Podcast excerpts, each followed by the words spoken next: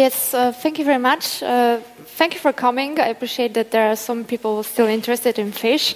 As you said, it's not a very sexy topic, and uh, it, it's it's hard to get people interested. But maybe I will manage to spread some fish love during this coming minutes.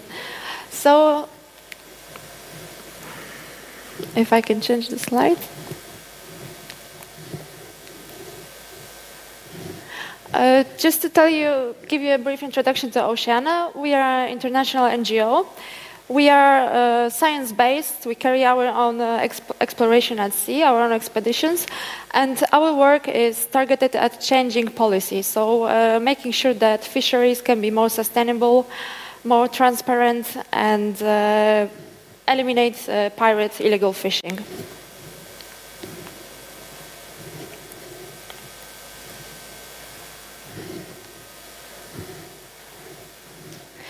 So today I will try to tell you about the challenges and possible te um, technology solutions to some problems and challenges that we face uh, in the oceans. First of uh, the challenges is the research itself.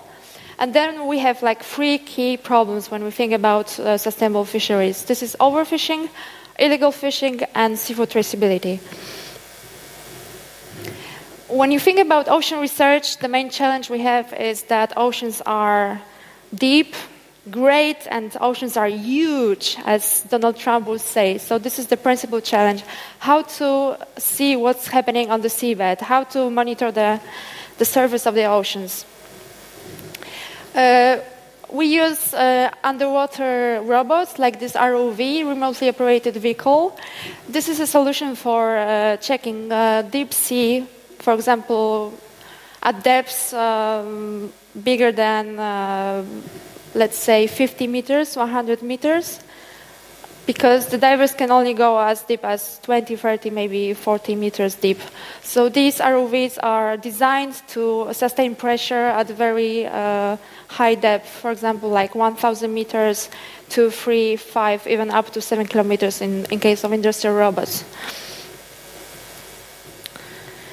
Uh, this is the operation of launching an underwater robot. This is, uh, as you can see here, this cable connecting the robot is uh, fire is fiber optic, so you can have data transmission of the images and footage that you can get from the from the seabed.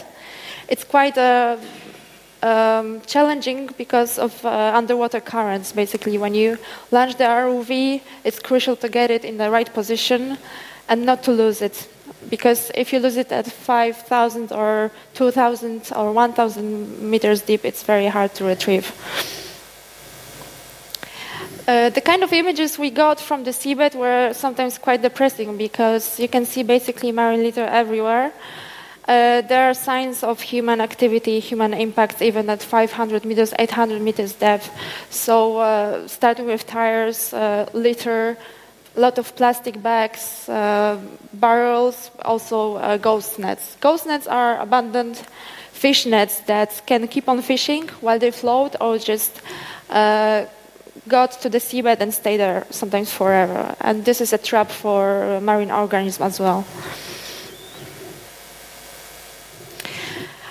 So when you think about other ways to explore uh, the oceans, there are also gliders. These are like small submarine autonomous uh, robots uh, who move by means of buoyancy. So they go up and down. While they reach the surface, they can um, exchange the data via satellites. And the good thing about the gliders is that they're completely autonomous and they once you launch a glider, it can stay in the water for weeks or even months and has a range of hundreds of kilometers. Uh, gliders normally used to um, take measurements such as temperature, um, sea currents, uh, chlorophyll fluorescence, acoustics, bottom depth, so they're used for all kinds of measurements. There are also drones uh, that you can use. Uh, there's like plenty of different uh, applications of drones. You can follow whales, marine mammals and uh, migratory species to check their migratory paths. You can use them for, um, for example, for uh, checking of any navigation hazards or uh, pollution spills. You can use them also for monitoring of illegal activities or monitoring of marine uh, protected areas. So there's a whole array of applications still to explore. So these were like the basic uh, technology devices we can use to uh, explore the oceans. And when we think about problems and challenges in ocean conservation, one of them is overfishing. And this is a problem that in Europe maybe it's not very known because we think that we are at the we are the leaders of sustainability and uh, environmental protection. In case of fishing, it's not entirely true. And you may not realize, but uh, the rate of overfishing in the Mediterranean Sea is very high. It's 93% of overfished stocks.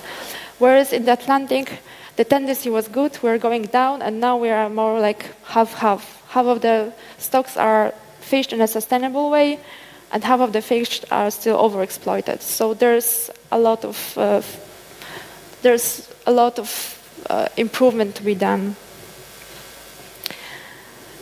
When we think about European fisheries, it's not about science and it's not about technology. I wish there was some technology solution, a silver bullet to uh, resolve this problem. However, it's a, a political decision. The fishing quotas, fishing limits are set every December in Brussels, where 28 ministers of fisheries, food and agriculture come, and basically they negotiate the fishing quotas. The quotas, the fishing agreements were supposed to be based on science. So uh, scientists give advice on how much fish you can fish in order for the stocks to be sustainable, so that they can reproduce. However, in practice, it's more about politics and horse trading. I would say rather fish trading. So the ministers come and after long negotiations, they come with this and that amount of fish. The problem we are having is that they allow for overfishing. So the country number one, uh, number one, which has allowed for overfishing during the last 17 years, was Spain. They overfished by 38%, which makes almost 1 million tons of fish. As you can see, Germany is on the fifth place. So the rate of overfishing in case of German stocks was 22%, which makes almost half a million of tons of fish that should not be fished in order to be sustainable. So this kind of uh, question maybe you could ask to your minister, Mr. Christian Schmidt, who is the federal minister for food and agriculture, and he goes to Brussels to negotiate fishing limits. So uh, it is very important to hold your politicians accountable. You have to keep pressure on them, and you have to show that you care, because nobody cares about fish. If you tweet at the ministry, maybe they will change their mind and they'll see that there's somebody more than just fishing companies and the fishing lobby, and people care about this. Another problem we have is pirate fishing, and this is, I will use my fancy tentacle to point and to underline that this is not how pirates look anymore. When you think about pirate fishing these days, it looks like this. It's IUU fishing, illegal, unreported, unregulated fishing. So fishing where you have no permission to fish in places where you cannot fish, fishing for species that you cannot fish, fishing using gears that is illegal, or basically uh, fishing more than you're supposed to. This is a big problem uh, for the environment uh, because you impact the marine life. It's a problem, it's a social problem because it can cause uh, social impacts. Uh, there were also cases of uh, slavery and human rights abuses in such situation of illegal fishing, and it's a problem for uh, economy because it creates big loss. In order to better monitor fishing, we made think of using uh, satellite data, and this data is uh, used, for example, by one of the tools which is called Global Fishing Watch. And it's an interactive tool that basically uh, visualizes the uh, satellite data in order to give uh, free access to everybody to information about where fishing activities is taking place. Uh, if you go to the website, you can check this tool, and it gives you the, uh, the map of uh, fishing grounds. You can check different layers. For example, you can check, apply the filter for marine protected areas, for um, exclusive economic zones of each countries, high seas, And uh, basically, it will show you, according to different layers and filters, the type of activity you're looking for. All these yellow dots, the light dots, are fishing potential fishing activity. So you can you can see how the fleet is concentrating in certain areas where there are very uh, abundant uh, fish stocks. You can also change the timeline, so you can monitor the fishing that took place last week, uh, last month, or even four years ago because this database covers four and a half years and over 36,000 fishing vessels. And this is based on satellite uh, technology uh, called AIS, Automatic Identification System. It, this is a tracking system which is based to avoid marine collisions. So uh, most of the fishing vessels and all big vessels are equipped with this, this device. They send the signal from um, to the land, to the controlling authorities, but also to uh, surrounding ships to basically transmit information about them. And the data that they transmit is um, the name of the vessel, the signal name, the speed, the direction, and uh, the type of vessel. So based on all this information, you can figure out what kind of vessel it is and where is it moving. And um, the system basically um, gathers all this data, processes it, and based on algorithms and machine learning, it shows you which vessels are likely to be fishing. Because, for example, when a fishing uh, activity occurs, the speed slows down and the vessel is moving in a certain way depending on the fishing gear that it's using. So Whereas it used to be like straight uh, course, it may go all of a sudden zigzag at the lower speeds, so we can tell that this is actually, there's some kind of activity that reminds uh, fishing. As a case study, I will show you how we can um, apply this tool. Uh, this is a situation before declaring a no-take zone in uh, Central Pacific Ocean and the Phoenix Islands protected areas. So before uh, January 2015, there was a lot of fishing activity going on. You can see all the light dots. After declaring the marine protected area, which is the red square, you set the uh, timeline from January 1st, and you see that there's hardly any activity going on. So that shows that actually the marine protected area is, is working, and uh, the, the fishing vessels are avoiding this protected area. This tool may also serve to check how respected this in no intake zone is. For example, this is a case of one of the fishing vessels that entered the zone at a regular speed. You can see the straight line, and then it started doing some kind of strange uh, course, which was potentially fishing, and then it went out. So this kind of data, when the controlling authority they see something's happening there, they can send a controlling vessels, a coast guard, and check what was the kind of activity. Was it legal? Was it illegal? So this is a good indication. And actually, this vessel was illegally fishing in a zone that was not supposed to. Uh, you can also check for different other filters in this tool, like choose the kind of fleet that you want to monitor. In this example, we can see Spain in yellow color, Japan in red, and South Korea in violet. So you can see that there are certain zones where the fishing vessels goes because basically there is a big biodiversity there and uh, abundant fish stocks. Another problem and another challenge that we have when it comes to fisheries is um, the seafood trade, which is one of the most globalized businesses. Uh, the markets are very complex. Here, as you can see, the trade flows are uh, quite complicated because some of the fish is fished in uh, one state, and it can be sent to China to process, then sent back to Europe to sell. So it's, it's an extremely globalized market. Hence, the traceability of seafood is uh, a big challenge. When it comes to Europe, we are one of the leading uh, seafood markets. As you know, we have 500 million consumers, citizens and consumers, and the uh, annual consumption is about 24 kilos of fish per year. Of course, it varies in the, south, in the southern countries, in Mediterranean countries, Nordic countries, the uh, consumption is a bit higher. However, we are very dependent on imports. So we import 60% of fish that we consume. This is because our stocks are overfished, and this is because also we consume a lot. Another question uh, when we think about uh, seafood trade is the long supply chain. So, from the moment that the fish is caught at the fishing vessel to the moment that it's uh, available at your local fishmonger or in a restaurant, when it goes to the final consumer, it takes a lot of different stages of uh, processing, transport, or uh, selling. So, at each of these uh, stages, the middleman, something might go wrong in terms of traceability.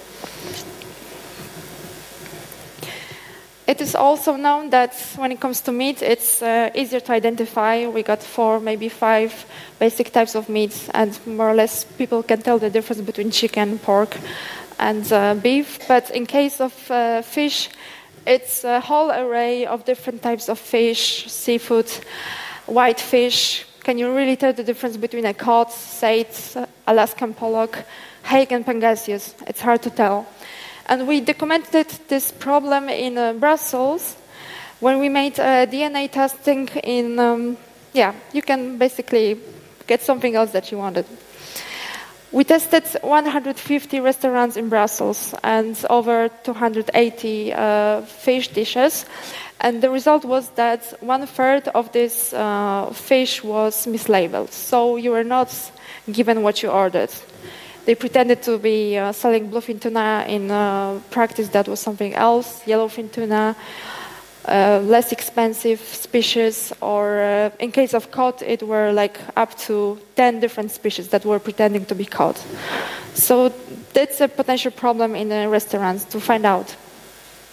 And the reason is because the fish, as I said, looks quite the same. It's hard to really tell what's the difference between bluefin tuna, which is very expensive, exquisite, and uh, not really uh, in the best condition uh, fish, and yellowfin tuna, which is more popular, it's cheaper, it's easier to get. So, in over 80% of the cases that the sellers were claiming to sell this kind of fish, it was different type of tuna, especially in sushi restaurants. So, it was it's really hard to get, especially when you think that it's so rare. So whenever the fish is cheap, looks very cheap, it's something fishy about it, and you should be concerned. So all this type of fish might be look like a very complicated world for people who have no idea about fisheries. Uh, I can tell you as an anecdote that uh, while we were testing the fish, it took us three months of eating fish every day. We would go to restaurants to get very small samples undercover and then give it to uh, the University of Leuven to test for genetics. And we had one sample that was very problematic because they couldn't match it with any fish that they had in their database. And they had about 11,000 different DNA for fish. So they told us that probably it's not a fish, so we still don't know what we ate. Maybe it was a rat or something else, but it was not fish. So, solution to improve traceability of seafood. Uh, you may think about different technologies. You may think about different use of big data. You may think about blockchain, which is becoming more and more popular as a solution to traceability problems in supply chains. You can think about tra- uh, transparency apps that help the customers of um, and consumers to tell one fish of another and also spread awareness about the sustainability status of a given fish and different sets of database websites that try to help uh, in this challenge. However, if we think about technology, uh, as I said, there's no silver bullets, and it's, it all depends on human factors. So whenever you order fish, my recommendation would be to uh, get to know its um, status. If there's any particular fish that you like, try to check out: is it sustainable? How is it fished? Uh, ask questions. Ask questions in the restaurants. Ask questions at the fishmonger because if you're concerned, the seafood providers will be also concerned. So ask them is it imported? Is it domestic? Uh, how is it caught? Is it sustainable? Are you sure this is this kind of fish? How do you know? Just ask questions. Be inquisitive. And also uh, as i said fishing quotas are political problem. So uh, contact your representatives members of european parliament contact the ministry and tell them basically to stop overfishing. Dankeschön. Thank you very much. Uh, please follow us and help us to stop overfishing and spread the world. Thank you.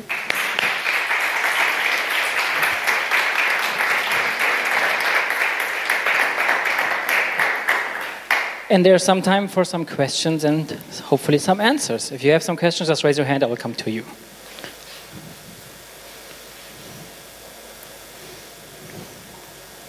Ah, sorry.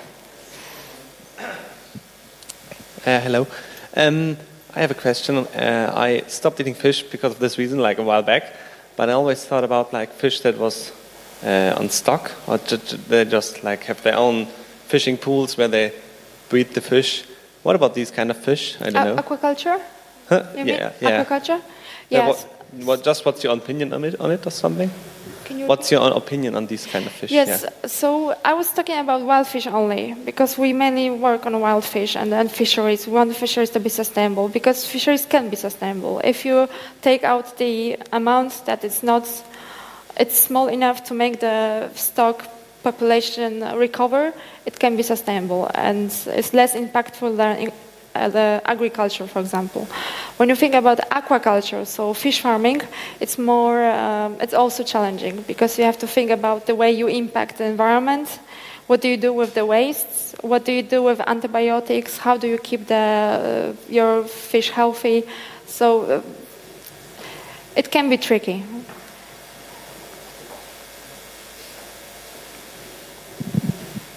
Thank you. Um, also, another consumer perspective question. Like, there's a, a bunch of um, you know seals and, and audits, and then there's MC, MSC, sustainability, um, etc. I never know which of those I can trust. Like, I stopped eating fish because I felt so bad about overfishing, and I was so wrong, like worried about making the wrong choice that I've just decided not to eat any. Which is probably the, the wrong approach too, because you want to give your money to support those who are doing it right, to keep them in business and continue doing the right thing and changing the minds of everyone else. So, is there a certification that you say, well, they're actually doing a really good job in tracking the fish that these products or these suppliers or um, uh, sellers are using? There are many types of labeling and certification. However, the problem is there's no one uh, consistent and globalized standard. So the question is, what do you really uh, consider sustainable? Some some certificates they consider only um, sustainability environmentally. There are also questions of social sustainability. Is it sourced in a way that respects, for example, human rights? Uh, so there is no one uh, good label, I would say. You have to. On the other hand, uh, a label is better than no label at all. So we have to be uh, make your own choice. it's not easy. Thank you. Uh, I wanted to ask, uh, besides those protected areas, what else is being done or what else could be done to avoid these pirates? to avoid pirate fishing, there there are many ways. One of the ways is cut them off the market. That would be market incentive, basically. Uh, make sure that these companies they don't get insurance coverage, that they they're not um, allowed to fish, and for example, they are not allowed to take credits from the banks. For example, that will be uh, addressing the uh, illegal fishing from completely different side. Of course, there's control and monitoring, surveillance by Coast Guard, but uh, it's not always possible at high seas. So the challenge is to identify, and those companies are often kind of uh, very untransparent. You cannot really see who is benefiting from selling this fish because there are many like middle companies in the between. So you have to find out uh, and cut them off from the market so that they cannot sell uh, the fish that they uh, ca- that they catch in an illegal way. And one last question.